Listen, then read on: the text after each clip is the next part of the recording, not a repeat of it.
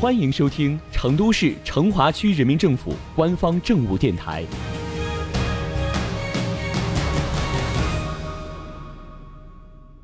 成华新闻早知道，一起进入今天的成华快讯。还有一周的时间，端午小长假就要来了。端午节，你只知道吃粽子、赛龙舟吗？那么你知道在成都的端午老民俗里还有撒李子、抢鸭子吗？端午节，成都有一个外地罕见的习俗，那就是撒李子。端午节这天，成都人都会买李子，然后和楼上楼下对峙。有这样一个说法：谁挨的李子多，谁就生儿子多。于是人们把大把大把的李子专往大姑娘、小媳妇儿的头上甩。那些想多抱孙子的婆婆们，也一大早就拉着媳妇儿去捡李子。以粽子和咸鸭蛋闻名的端午节，吃苋菜。在中国传统节日里，虽然排不上老大哥，但也是节日间的老资格。这一天吃粽子、咸鸭蛋、炒苋菜，所谓吃了苋菜不忘汉，以此来抒发一种爱国情绪。成都还特有一个民间习俗，端午这天要给女婿送伞或者草帽。《成都市志·民俗方言志》中记载，过去的成都部分郊县农村，端午流行送伞、送草帽。女婿在婚后的第一个端午要备上九个粽子、九个盐蛋、两瓶酒，携妻子到岳父家过节。岳父母受礼之后，要赠给女婿一把新伞。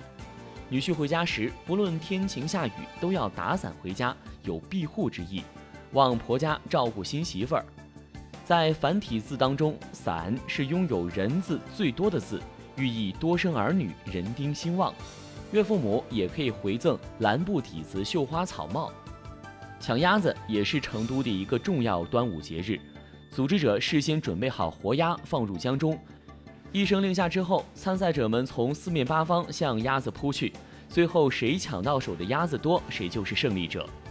在众多端午民俗当中，成都端午吃粽子又自成了一份成都味儿，相较于北方粽子的大块头。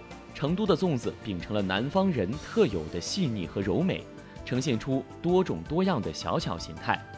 因为成都周边盛产竹子，一般就地取材，以竹叶来附粽。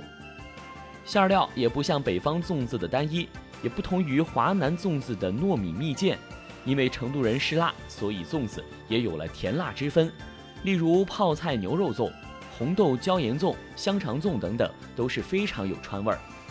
今年的端午又出了各种口味风格清奇、让人瞠目结舌的重口味网红粽子，小龙虾粽、黑暗粽子界的先驱辣条粽、青花椒卤粽，还有臭脚粽，形状酷似古代的三寸金莲，包着香菇、泡菜、干贝、瘦肉，以及黑暗料理之神臭豆腐。据说闻起来又酸又臭，吃起来奇妙无比，特像臭脚味儿。燕窝粽可以说是粽子界的白富美了，高汤玫瑰腐乳粽，腐乳的浓烈刺激中夹杂的一丝玫瑰的清香，这味道让人难以想象。粽子品种如此繁多，广大市民能买的放心，吃的放心吗？